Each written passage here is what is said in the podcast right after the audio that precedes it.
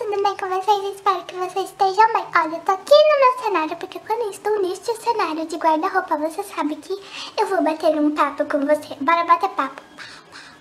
Estou batendo meu papo em você.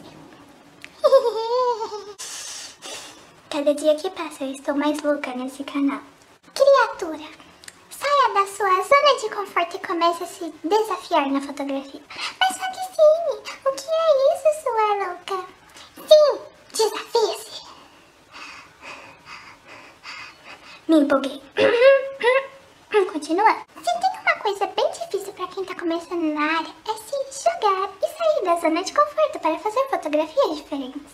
É sempre a mesma coisa. E eu falo isso com propriedade porque eu passo por isso. Eu sou estudante, eu vivo aprendendo as, as coisas para poder fazer algo diferente, mas eu teimo na mesmice. Muitas das vezes é por medo de errar e só fazer aquilo que eu sei.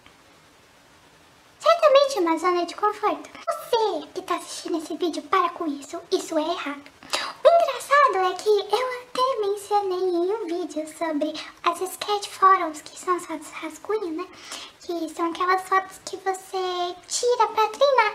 E eu faço isso, mas quando é para fazer uma foto para colocar no meu portfólio, aquela coisa mais profissional, eu faço o mesmo estilo sempre. Claramente eu sou um péssimo exemplo do que você não deve fazer, então não me copie. Obrigada. Isso é um assunto sério. Se você se prender a uma zona de conforto, você nunca vai evoluir na fotografia. Lembre-se de uma coisa muito importante. Se você quer trabalhar com a fotografia, nunca se esqueça que esse mercado é muito saturado, cheio de coisas iguais. E o grande diferencial de tudo é ser diferente. Portanto, desafie-se. Não se prenda à mesmice. A fotografia é algo para ser prazeroso e não algo repetitivo, que você só faz a mesma coisa sempre, se torna algo chato.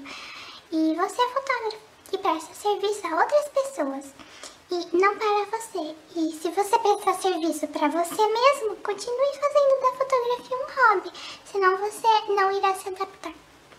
É isso. Eu espero que vocês tenham gostado.